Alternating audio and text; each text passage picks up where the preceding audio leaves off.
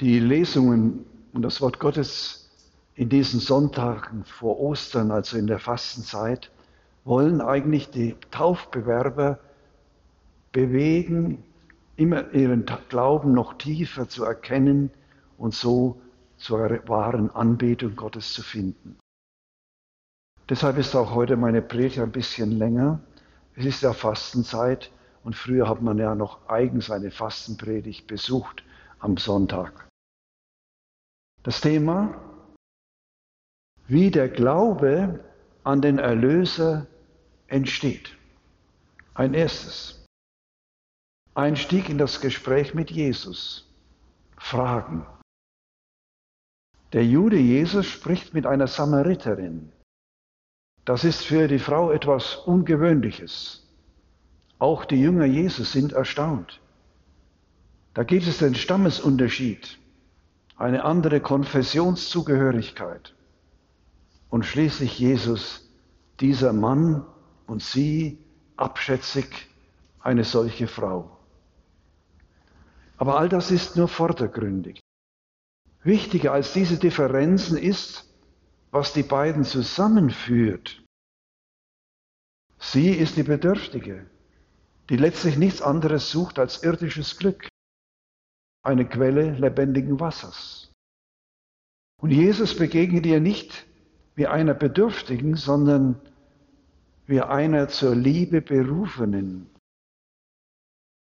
Jesus hat Durst.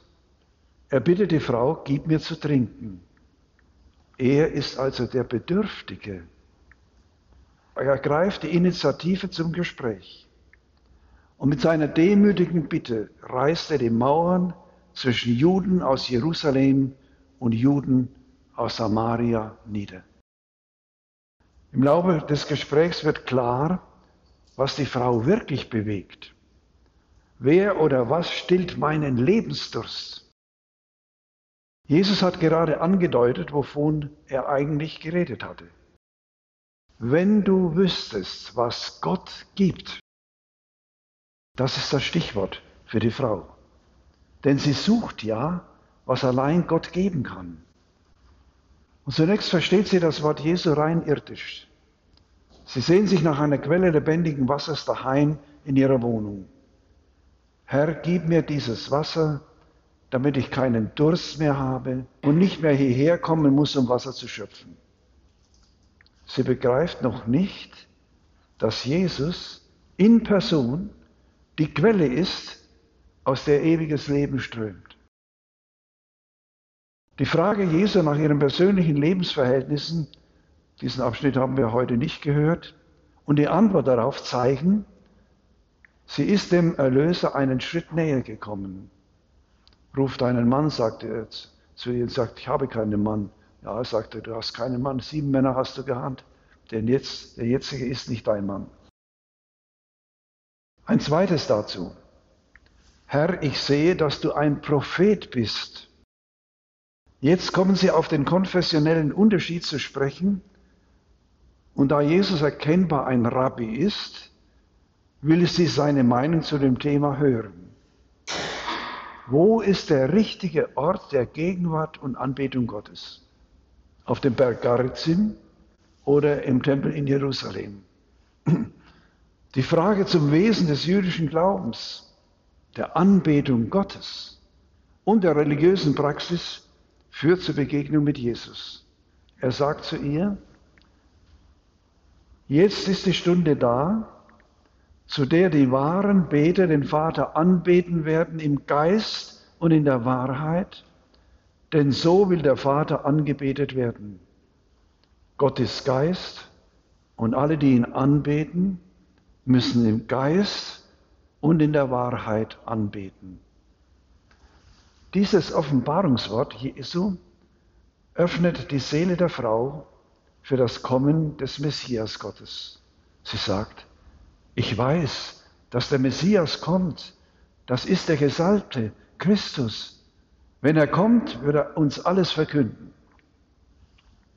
Jetzt ist der Augenblick gekommen, wo Jesus sich selbst offenbaren kann. Da sagt Jesus zu ihr, ich bin es, ich, der mit dir spricht. Sofort wird sie zu seiner Botin, indem sie in den Ort rennt und zu den Leuten sagt, kommt her, seht, da ist ein Mann, der mir alles gesagt hat, was ich getan habe. Ist er vielleicht der Messias? Und dann heißt es, da liefen sie hinaus aus dem Ort und gingen zu Jesus. Schritt für Schritt hat Jesus die Samariterin zum Glauben und zur Erkenntnis seiner Person als dem gottgesandten Messias Gottes geführt. Als der Bedürftige und der demütig Bittende trat er ihr gegenüber, nicht als der Fordernde.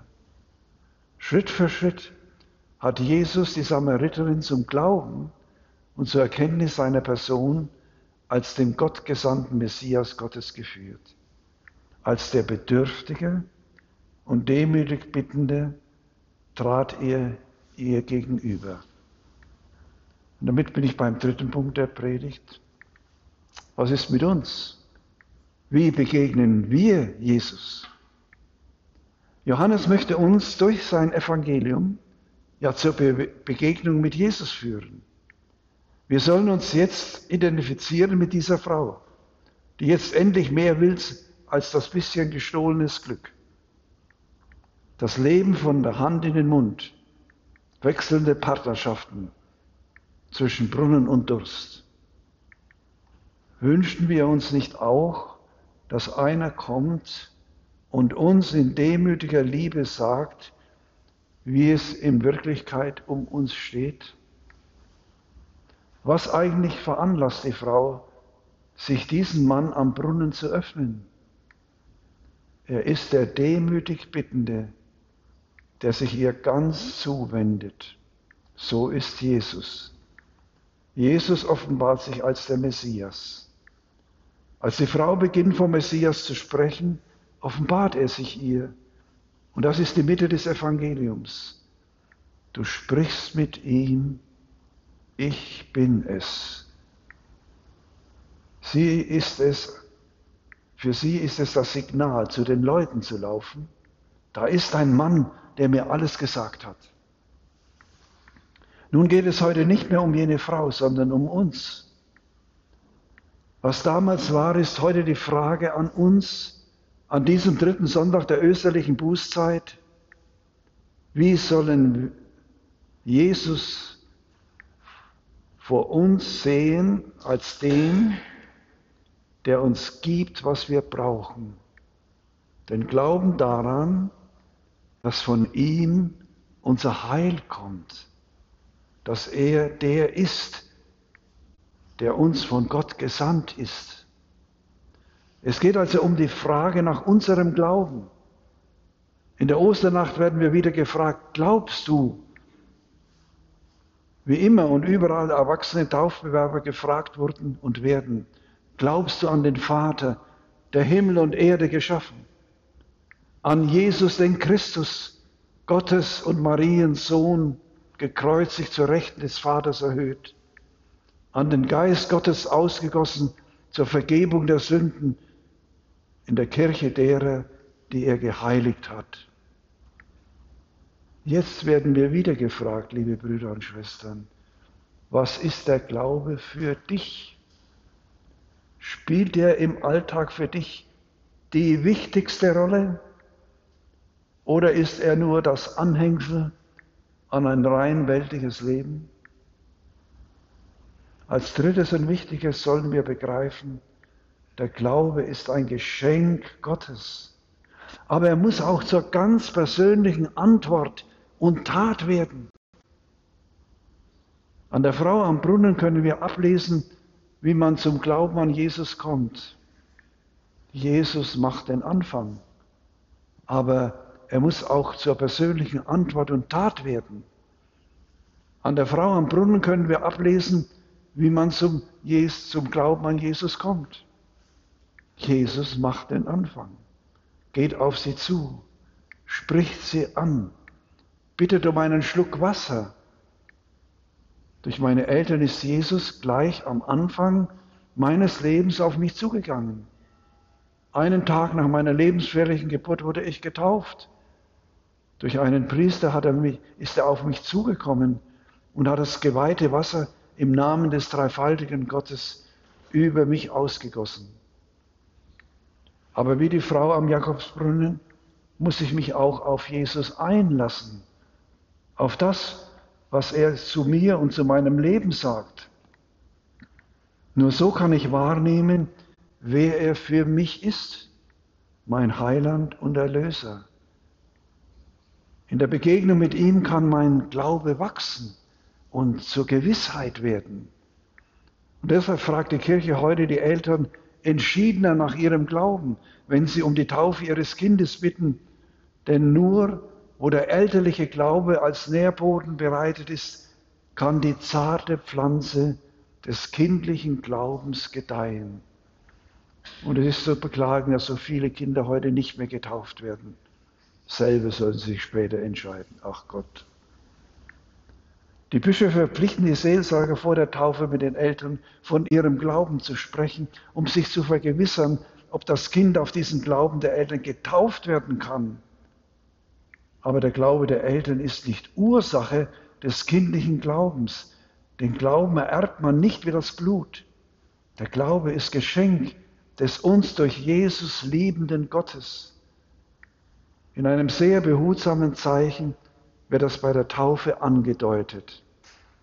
Nach der Spendung der Taufe berührt der Taufende die Ohren und den Mund des Kindes und sagt dazu, der Herr öffne dir Ohren und Mund, dass du sein Wort vernimmst und den Glauben bekennst zum Heil der Menschen und zum Lob Gottes. Der Herr spricht die Frau an, gegen alle Gewohnheit bittet er sie, gib mir zu trinken. Ihr zugewendet rührt, rührt er das Herz der Samariterin an, ermöglicht er das Gespräch mit ihr. Jesus hat uns in und durch seine Kirche den Glauben ins Herz gegeben. Glauben ist Gnadengeschenk Gottes. Darum geht es auch heute. Was bringt er uns in der Lesung?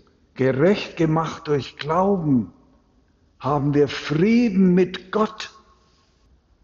Wichtigste Aufgabe für die christliche Erziehung ist, dass Eltern und Paten, Priester und Religionslehrer den Kindern helfen, Jesus zu begegnen und ihn als ihren Freund und Heiland anzunehmen. Daher ist die Frage an uns in diesen Wochen vor Ostern, wie kostbar ist mir die Gabe Gottes, wie kostbar die Offenbarung des Herrn. Ich bin es, der mit dir redet. Das sagt er auch zu dir.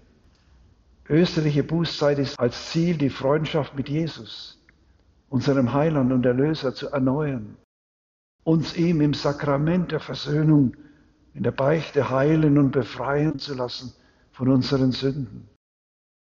In der heutigen Präfation steht Jesus mit seiner Sehnsucht vor uns. Nach ihrem Glauben dürstete ihm mehr als nach dem Wasser, denn er wollte in gläubigen Herzen das Feuer der göttlichen Liebe entzünden. Dafür preise ich heute den lebendigen Gott in der Präfation. Und liebe Brüder und Schwestern, wir spüren, Christus dürstet nach meinem, nach deinem Glauben, nach unserem Glauben. Diese göttliche Liebe treibt uns an, dass wir uns den geringsten seiner Brüder und Schwestern zuwenden und beistehen. Und heute ist die Welt voll davon, ob in der Ukraine oder auch in der Türkei und in Syrien, wo dieses schlimme Erdbeben die Menschen getroffen hat. Diese göttliche Liebe treibt uns an, dass wir uns den geringsten seiner Brüder und Schwestern zuwenden und ihnen beistehen die Hunger nach Brot und Gesundheit, nach Bildung, nach einem menschenwürdigen Leben, vor allem aber nach Frieden. Und deshalb lädt die Kirche in der österlichen Bußzeit zur Aktion Miserior, das heißt auf Deutsch mich erbarmt des Volkes, ein, mit den Menschen der dritten Welt zu teilen. Deshalb ruft sie uns am Caritas Sonntag heute auf, dass wir uns für die bei uns einsetzen, die sich selber nicht mehr helfen können. Und dazu gehören vor allem unsere Kranken und Alten. An verschiedenen Orten, zum Beispiel in Syrien, verteilen die Caritas-Mitarbeitenden Hilfsgüter an die notleidende Bevölkerung, teilweise unter schwierigen, lebensgefährlichen Bedingungen. Auch unser ehrenamtliches Engagement als Christen ist noch mehr als bisher gefordert. In unserem Altenheim werden nicht alle Betten belegt, weil es an Personal fehlt. Aber die Mitarbeiter in der Kontaktgruppe oder bei der Sozialstation ist eine Chance, dass menschenwürdige Pflege geschehen kann. Die meisten pflegen ihre kranken und alten Angehörigen daheim. Auch sie brauchen unseren Beistand und unser Gebet. Nachbarschaftshilfe ist ein Gebot der Stunde. Unser christliches Lebensbeispiel, geweckt durch Jesus und seine Kirche, kann auch heute bewirken, dass die Suchenden nach dem wahren Leben Dürstenden mit den Samaritern am Ende des Evangeliums sagen können, wir glauben, weil wir nun wissen, Jesus Christus ist wirklich der Retter der Welt. Er ist dein Retter, mein Retter, unser Retter. Ohne ihn sind wir verloren und verkauft.